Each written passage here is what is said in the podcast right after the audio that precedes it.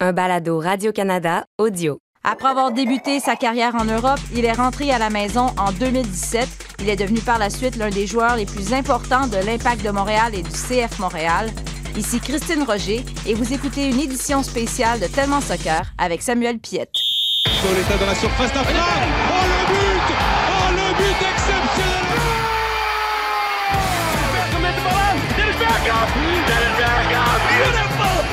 Beautiful Barcelona. When the seagulls follow the trawler. It's Shabalala. Goal! Bafana Bafana! Pirlo ancora Pirlo di tecco Pirlo Cody Flicker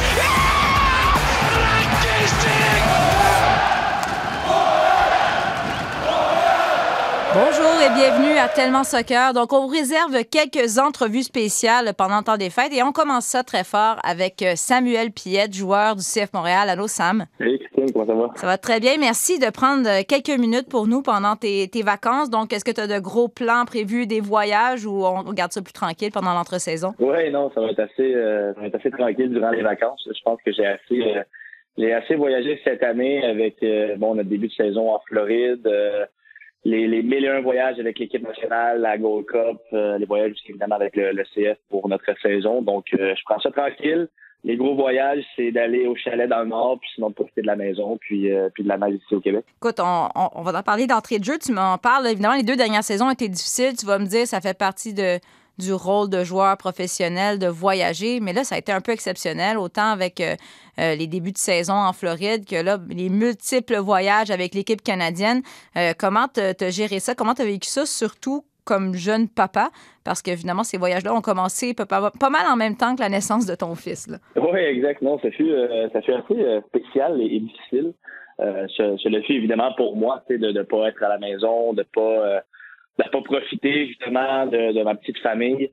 Mais je pense que ça a été euh, aussi et, et surtout difficile pour euh, pour ma fiancée, hein, elle qui était euh, pas mal laissée à, à elle-même avec notre notre petit garçon qui, qui a maintenant 15 mois. Euh, c'est sûr qu'aujourd'hui, avec la garderie, c'est euh, un peu plus facile parce qu'elle a un peu plus de temps pour elle.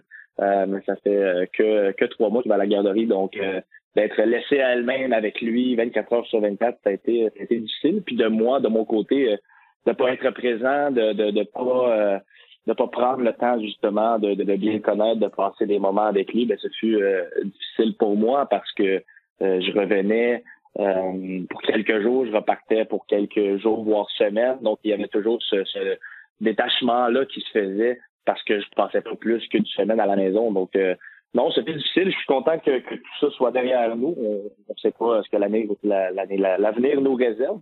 Euh, mais, euh, mais non, ça fut une année et demie, deux années difficiles.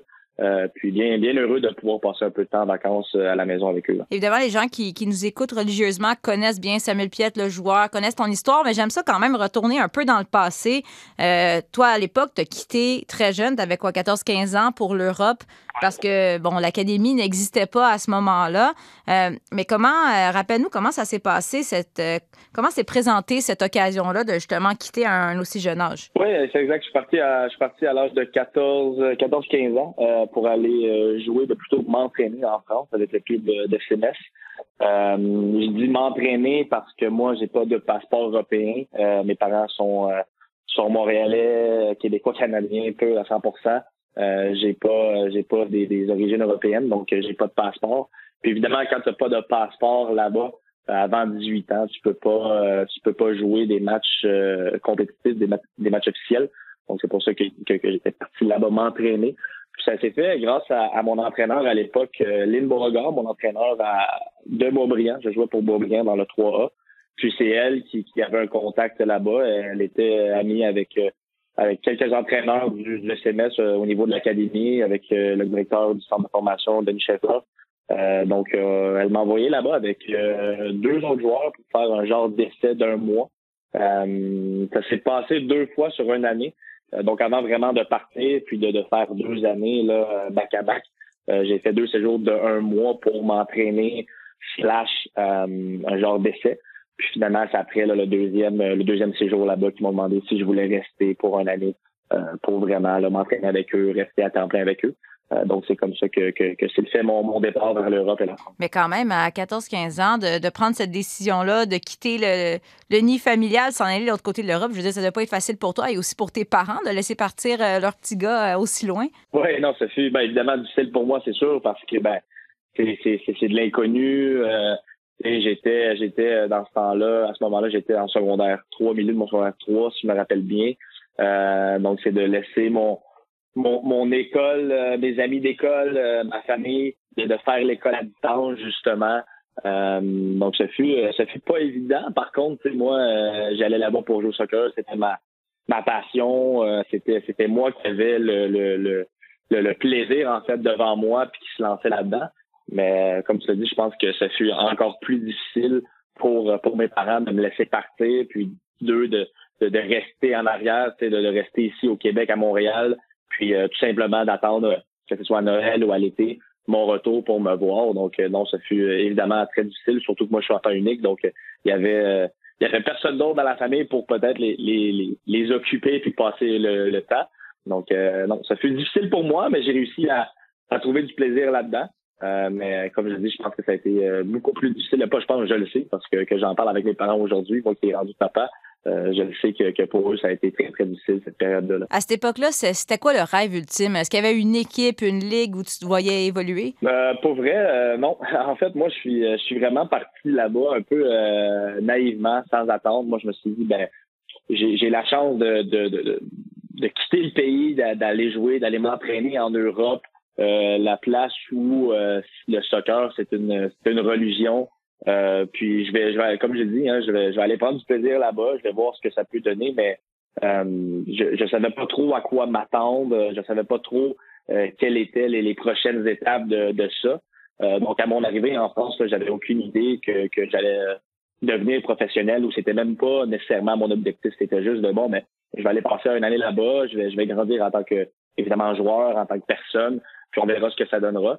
Puis c'est évidemment là-bas, après quelques semaines, voire mois, que là, j'ai réalisé que euh, là-bas, c'était un peu plus sérieux qu'ici euh, à l'époque, dans, dans, le temps, euh, que là-bas, les gens étaient prêts à, tout faire pour devenir, devenir professionnels.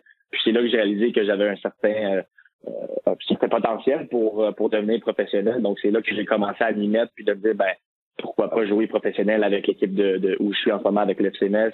Puis là, j'ai réalisé qu'il y avait évidemment, je savais d'autres pays, d'autres ligues, euh, euh, certaines meilleures que d'autres. Donc, c'est là que j'ai réalisé que le, soccer, c'était vraiment euh, quelque chose de, sérieux, surtout là-bas. Mais quand je suis parti, là, j'avais aucune idée, puis j'avais pas nécessairement d'objectif de me dire, moi, je vais jouer pour la Barcelone, je vais jouer pour telle équipe. je prenais ça un jour à la fois. comme j'ai dit, un peu, un peu naïvement. Donc, tu es arrivé ici après à Montréal en 2017, si je me souviens bien.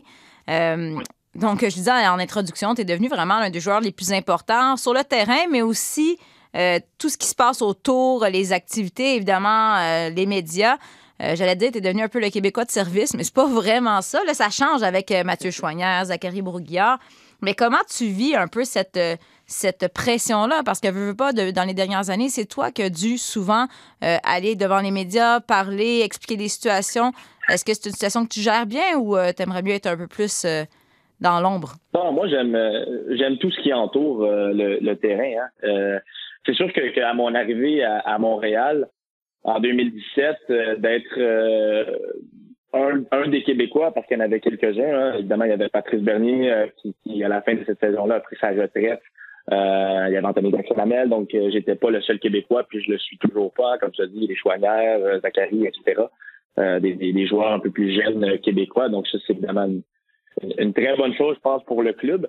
Mais au début, euh, c'est ça, quand moi je suis, arrivé de l'Europe, euh, j'avais pas l'habitude de, parler aux médias parce que bon, j'étais soit en, Allemagne, en Espagne, euh, bon, l'espagnol, je le parle maintenant, l'allemand, je me souviens, j'ai fait une entrevue, puis ça a été assez difficile. Donc, j'étais pas le, le, petit gars de la place non plus. mais maintenant, je reviens à Montréal, puis là, les médias veulent me parler. C'est sûr qu'au début, je suis assez suis assez euh, déboussolé, un peu nerveux. Je sais, sais pas comment trop m'y prendre. Euh, mais ça fait déjà, euh, ça fait déjà, je pense, quatre ans que je suis ici. Donc, j'ai pris pas mal d'expérience, beaucoup de, de, conseils justement d'anciens coéquipiers de comment gérer ça. Puis aujourd'hui, je suis hyper à l'aise avec ça. J'aime ça. je sais que mon rôle en tant que mais en fait, mon rôle, ma, mes responsabilités en tant que joueur d'ici, en tant que joueur local, euh, québécois, ce n'est pas que de performer sur le terrain. Il y a, il y a des, certains trucs en dehors du terrain euh, qu'il faut qu'il faut faire justement pour bien représenter le club. Puis euh, c'est quelque chose que, que, que j'accueille à bras ouverts puis que je prends du plaisir avec ça. Donc non, c'est pas une, une, corvée pour moi. Là, c'est quelque chose que, que j'aime faire puis que j'essaie justement de, de, de, passer ce message-là euh, aux, aux, plus jeunes, euh, chose qui a été faite quand c'était mon cas, quand, par exemple, Patrice Bernier était là. là. Tu as encore euh, une petite jeunesse, mais est-ce que tu penses des fois à, à l'après-carrière? Est-ce que c'est quelque chose qui peut t'intéresser les médias? Je, je, sais aussi que, que tu as investi un peu dans l'immobilier, c'est probablement pour, pour ton avenir, justement. Est-ce que c'est quelque chose que tu commences à planifier un peu? Euh, oui et non, c'est sûr que, que j'y pense. Euh, j'ai 27 ans, donc oui, je suis je suis peut-être un des un des plus vieux de, de, de l'équipe, ça fait drôle à dire, mais un des plus vieux de, de, de l'équipe, ou plutôt de l'effectif euh, de 2021. Euh, mais quand même, 27 ans, c'est encore jeune au niveau d'une carrière là, de joueur. Moi, euh, mon objectif, c'est de jouer au moins jusqu'à 35 ans, voire plus longtemps, comme Patrice le fait, je pense, jusqu'à jusqu'à 38 ans. Donc, c'est sûr que moi, je vais jouer le plus longtemps possible. Euh, donc, s'il me reste encore 10 ans, mon après-carrière, j'essaie justement de de, de le, le, planifier avec euh, avec comme ça dit l'immobilier au niveau financier de, de, bien faire les choses. Euh, tu l'as mentionné, les médias m'intéressent, c'est un domaine qui m'intéresse. C'est sûr que moi, c'est pas la seule chose que je connais, mais je suis évidemment expert en soccer, que ce soit sur le terrain ou en connaissance du jeu ou euh, euh tout ce qui entoure en fait là, le, le, ballon rond. Donc c'est sûr que de dire que je resterai dans ce domaine-là est la, est la réponse facile. Dire que je voudrais devenir entraîneur, ça, je je sais pas encore. Euh, parce que si, par exemple, je vais faire 20 ans de carrière, euh, en tant que joueur, évidemment, en tant que joueur, c'est une certaine routine. Puis de ce qu'on me dit, de ce que je vois entraîneur, c'est la même chose, voire encore plus, euh, plus de temps investi et tout ça. Donc, est-ce que je voudrais rester dans la même routine? Peut-être pas. Euh, pourquoi pas travailler dans les médias, évidemment, touchant au, au soccer. Euh, ça reste à voir, mais c'est sûr que, que oui, les médias m'intéresseraient là évidemment, dans, dans le soccer, c'est quelque chose que, que je me verrais faire. Bon, ben nos patrons euh, écoutent. Hey, euh, Sam, la question, la question qui tue souvent quand des gens qui suivent le soccer juste un peu me posent des questions, la question, c'est la MLS, ça correspond à quel niveau si tu compares avec l'Europe? Là, c'est la question qui tue. Toi qui as évolué en Europe, tu les suis, comment tu comparerais la MLS, le style de jeu avec certaines ligues, justement, en, en Europe? Ben, c'est sûr que moi j'ai pas eu euh, j'ai pas eu la chance euh, la chance pardon de, de, de jouer d'évoluer dans dans une première ligue que ce soit bon évidemment en Angleterre ou en Espagne en France euh, même en Allemagne. J'ai j'ai en Allemagne moi quand j'y étais j'ai joué que deux matchs avec avec Düsseldorf puis on est en division 2 donc de comparer la MLS qui est la première ligue en Amérique du Nord avec une première ligue en Europe pour moi est, est évidemment difficile euh, par contre, euh, quand je suis arrivé en MLS, moi, le, niveau m'a surpris beaucoup. Euh, sans dire que, que, que je regardais de haut la MLS puis je me disais que c'était pas le niveau, mais juste la, la, rapidité du jeu au niveau physique, euh, c'est quelque chose d'assez intense. Euh, moi, je trouve que c'est un très bon niveau, puis je le vois, ça fait déjà euh, quatre ans, quatre ans et demi que je suis au club, puis la, la, ligue, le, niveau de jeu augmente d'année en année. Euh, donc, euh, je, je pourrais malheureusement pas dire ah c'est de niveau deuxième division en France ou première division de Belgique. Ça, je peux pas le faire malheureusement. Mais, mais c'est un très très bon niveau, c'est sûr. On le voit, il y a plusieurs grands joueurs qui viennent ici, que ce soit des, des légendes qui sont en fin de carrière ou des joueurs qui sont dans leur dans leur pic, comme on dit. Euh, de leur carrière, puis qui viennent ici sont pas euh, sont pas excessivement dominants, puis eux-mêmes trouvent que c'est un bon niveau. Donc, euh, je pense que chaque ligue a ses caractéristiques différentes. C'est sûr que la MLS, c'est oui un jeu rapide, un jeu physique, intense. donc, c'est comme ça que je le décrirais. Mais non, moi, je suis évidemment très, très, très, très satisfait de, de, de, du niveau de la Ligue. C'est une Ligue qui me fait vraiment progresser d'année en année. Puis c'est pas une place où tu viens pour euh, euh, prendre des vacances, ça, fait sûr que non. Euh, quand on parle à plusieurs entraîneurs qui t'ont côtoyé, en commençant avec Wilfrid Nancy, on parle beaucoup de, ton attitude, de ton éthique de travail, ton professionnalisme. surtout peut-être cette saison où des fois ton rôle a changé, tu as eu moins de minutes de jeu. D'où ça vient un peu cette détermination à bien faire les choses, à avoir la bonne attitude? Ou quand t'entends que des entraîneurs qui t'ont côtoyé, ben c'est comme ça qu'ils résument Samuel Piet, le joueur. Qu'est-ce que ça signifie pour toi? évidemment, ça fait, ça fait chaud, au cœur d'entendre ça. Hein. Puis, euh, je pense que justement, l'éthique de travail, euh, le sérieux que tu y mets, euh, l'intensité, la discipline, etc., c'est tout, toutes des choses que, que, tu contrôles toi-même. Hein, tu l'as dit, j'ai peut-être moins joué cette année comparément aux années précédentes. Puis c'est ça, c'est la décision de l'entraîneur, c'est pas la mienne. Par contre, ce que de mon côté, qu'est-ce que je peux faire pour donner des, des raisons à l'entraîneur de me faire jouer? Ben c'est exactement ça, c'est de, de, bien s'entraîner, d'être sérieux, d'être euh, respectueux euh, par rapport à ces décisions-là. Euh, donc moi, j'ai toujours eu cette mentalité de, de, de contrôler ce que, que, que, je peux contrôler. Puis le reste, ben évidemment, il y a, certains, certaines décisions qui reviennent à l'entraîneur, euh, aux blessures, etc. Encore là, si je peux faire de la prévention pour les blessures et, et, pas me blesser, ben c'est encore quelque chose que, que je peux contrôler de mon, mon côté. Euh, puis j'en ai vu aussi, hein, c'est pas c'est pas une cassette pour personne, des joueurs qui, sont parfois moins sérieux, euh, moins disciplinés, puis que leur carrière va moins bien ou euh, euh, il y, a, y, a, une moins bonne entente avec certains entraîneurs ou voire même coéquipiers. Euh, donc, j'essaye de mettre le plus de, de, de, de, chance de mon côté quand ça vient à ce à de, de ce niveau-là. Euh, puis après, ben, les décisions ou les choix qui sont qui sont pas de mon côté, ben ça, ça sera ça sera décidé. Mais, mais comme je dis, c'est vraiment de mettre les meilleures chances de mon côté pour faire en sorte que, que j'essaie de de, de, de, de, faire le, le, mieux possible, le plus possible. On a parlé de, ton rôle a un peu changé cette saison. Parfois, tu avais moins de minutes. Mais si je te dis euh, sur le banc avec le CF Montréal ou sur le banc avec l'équipe canadienne, est-ce que c'est la même chose? Euh, pour être honnête avec toi, non. Euh, c'est pas c'est pas la même chose. c'est sûr que en club, tu veux jouer. bon, bien évidemment, en premier lieu, tu veux jouer toujours. tu veux jouer tous les matchs, tous les minutes, peu importe avec quelle équipe. Par contre, la différence entre, euh, entre ton club et l'équipe nationale, c'est qu'en club, oui, tu as ton équipe, tu veux bien faire collectivement, mais tu joues aussi pour euh, un contrat ou ta place dans l'équipe, euh, ton futur, ton, ton, ton salaire, etc. Donc, c'est sûr que si tu joues moins, si tu joues pas du tout même, ben c'est difficile de, de, de, démontrer que, que, que tu es un bon joueur, que tu mérites peut-être un meilleur salaire, de meilleures conditions, euh, tu mérites plus de minutes, etc. Donc, à ce niveau-là, euh, il y a peut-être un côté un peu plus individuel euh, qu'en équipe nationale où euh, l'équipe nationale, c'est vraiment l'objectif euh, commun, collectif qui est euh, qui est mis de l'avant. Hein. C'est, bon, en ce moment, on est en pleine qualification pour la Coupe du Monde du Qatar.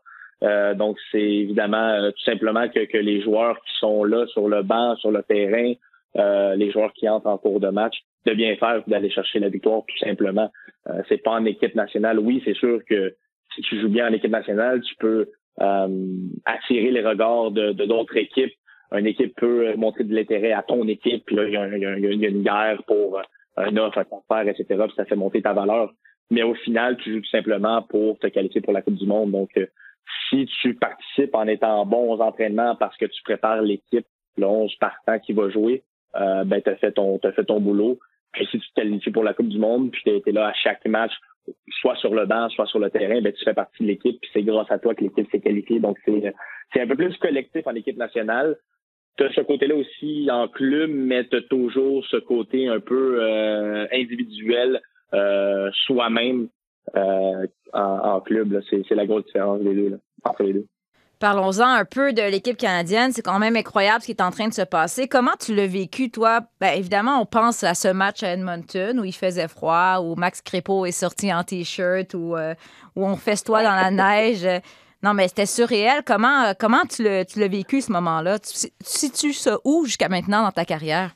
Ah, c'est sûr, un des, un des meilleurs moments de, ma carrière. Hein. Même si, euh, puis je viens d'en parler, même si j'ai pas eu la chance de, de fouler le terrain, d'entrer, puis d'avoir des minutes, euh, j'ai vécu euh, autant d'émotions sur le banc avec mes, avec mes coéquipiers qui étaient, qui étaient avec moi sur le banc que, que ceux qui, qui sont sur, sur le terrain. Tu l'as dit, l'ambiance à Edmonton, d'avoir presque 50 000 euh, dans des conditions assez difficiles. Je pense surtout difficiles pour, pour le Mexique, à des moins 15, moins 20, la neige tout le tour du terrain, Euh, non, ce fut, euh, ce fut assez particulier parce que ce fut euh, un match différent de ce que de ce que je connais, de, de jouer soit dans le show ou dans des conditions un peu plus douces, puis de remporter ce match-là hyper important hein, contre contre le Mexique à la maison 2-0, 2-1.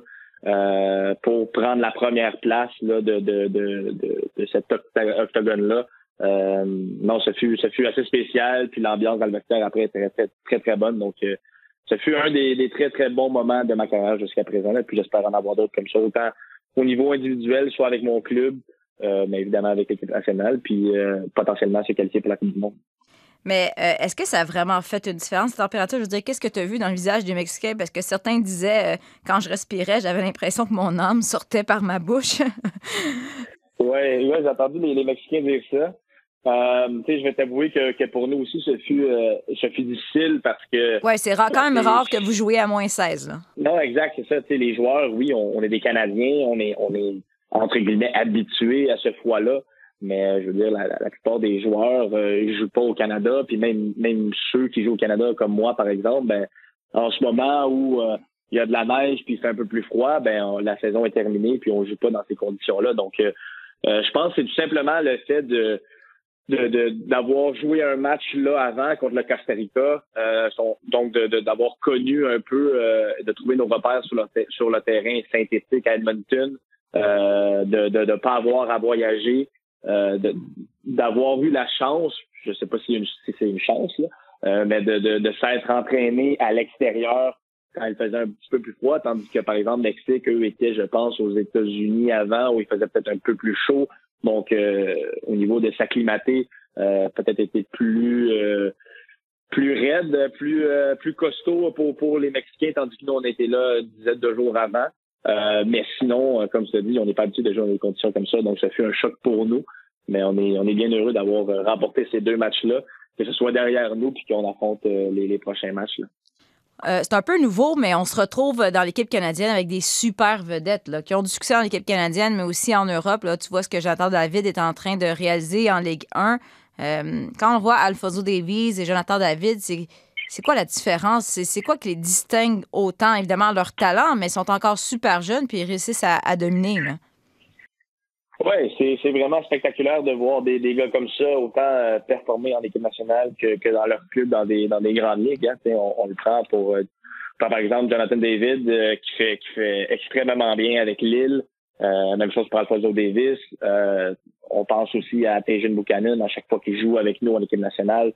Euh, fait, des gros matchs. C'est quelqu'un de, un joueur important qui est capable de faire la différence.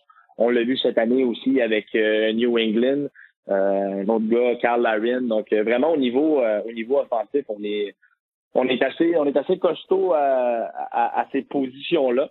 Je pense que c'est évidemment oui leur leur talent, hein, autant leur leur qualité technique, leur qualité physique. je pense à Alfonso Davis, un des, joueurs les plus rapides au monde, si c'est pas le joueur le plus rapide au monde. Donc c'est sûr que ça, c'est un, une qualité qui est, qui est bien qui est bien reçue euh, de la part de, de Jordan Moon, son staff, évidemment, à nous, ses, ses coéquipiers. On essaye d'en prendre avantage. Euh, Jonathan David, un des meilleurs, euh, un des meilleurs euh, finishers au niveau de, la finition là, pour marquer des buts en France en ce moment. Même chose pour Carl Larin, marque beaucoup de buts autant avec nous qu'avec euh, Besiktas. Donc, euh, oui, c'est leur, leur qualité technique, qualité individuelle, physique, mais c'est aussi des, des, des, super bons gars qui sont ouverts à tout, euh, des gars humbles qui, qui, malgré leur succès dans leur propre club, arrivent en équipe nationale. Puis j'en parlais tantôt, ont le même but commun de tout simplement gagner, de se qualifier, de mettre un peu leur, leur ego, si certains en ont, de côté, puis de, de faire passer l'équipe en premier. Donc, c'est aussi chapeau à eux de, de faire ça, puis de pas euh, se prendre pour des, des superstars. C'est un peu la culture qu'on essaye d'avoir dans, dans, dans l'équipe nationale, dans cette équipe-là. Puis euh, jusqu'à présent, ça marche super bien. Donc, euh, comme j'ai dit, il y a les qualités sur le terrain, mais aussi les, les la personne, l'individu qui fait qui fait en sorte que le groupe vit bien ensemble, puis qu'on est capable d'aller de chercher des résultats à cause de la chimie qu'on a entre nous. Est-ce que tu avais déjà imaginé participer à la Coupe du Monde, honnêtement?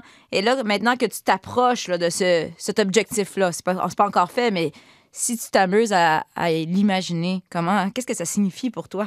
Oui, c'est bon, évidemment un rêve de, petit gars, même si, euh, quand j'étais plus jeune, pour moi, participer à la Coupe du Monde, c'était euh, c'était c'était impossible. Euh, moi, je suis né en 94. La dernière participation du Canada remonte à 86. Donc évidemment, j'étais pas né. J'ai jamais j'ai jamais vu le Canada à la Coupe du Monde. Donc pour moi, quand j'étais plus jeune, je comprenais pas le, le, le, le, processus de se qualifier. Donc pour moi, c'était juste ben, le Canada a pas le droit d'être à la Coupe du Monde pour X, Y raison. Là, maintenant, je fais partie de, de, de l'équipe euh, de la sélection depuis 2012, donc ça fait presque 10 ans déjà. Euh, je comprends un peu plus de choses parce que je suis aussi plus vieux, mais de, de pouvoir euh, participer à une Coupe du Monde, ça serait ça serait évidemment, je pense, le, le un des ben pas un des plus belles, le plus beaux accomplissements de ma carrière, ça c'est sans aucun doute, c'est sûr. Là. Ben, on, te le souhaite, Samuel, et on se le souhaite aussi, bien honnêtement. on est supposé être objectif, mais voir la Coupe du Monde. Euh, en fait, on, espère surtout voir la France et le Canada dans le même groupe à la Coupe du Monde et là, Casson Camara ne sache plus quoi faire. on l'espère, on l'espère aussi. Hein. C'est vraiment. Euh, tu l'as dit, ça regarde, ça regarde très bien jusqu'à présent. Il reste encore six gros matchs, donc ça va être assez, assez difficile. Euh, puis je pense que c'est l'objectif principal, c'est de se qualifier pour la Coupe du Monde. Après, bon, on prendra le temps de, de célébrer tout ça puis de voir ce qui nous attend en, Coupe du Monde. Euh, mais non, ça serait, ça serait quelque chose d'assez incroyable, autant pour moi, le, le, le joueur qui fait partie de l'équipe, que pour, euh, pour, pour moi, le, fan de soccer, point. Hein, puis, puis les autres personnes qui nous suivent, ça serait, ça serait assez incroyable de donner euh, cette chance-là de pouvoir voir le Canada une deuxième fois dans une, dans une Coupe du Monde. Ben, d'ici là, euh, Samuel, on te laisse aller te reposer. Des courtes vacances parce que ça reprend vite. Tu vas avoir la Ligue des champions qui commence très bientôt. Oui, ouais, ça va, ça va venir assez vite, mais on va bien profiter des vacances pour euh, euh, retourner et, recommencer en force, puis d'essayer d'aller chercher une belle saison en 2022, puis un beau parcours en Ligue des champions. Ben, merci beaucoup, Sam. Merci d'avoir accepté notre invitation. Un grand plaisir, Donc, c'était une édition spéciale de Tellement Soccer avec Samuel Piette. On se retrouve la semaine prochaine pour un autre épisode.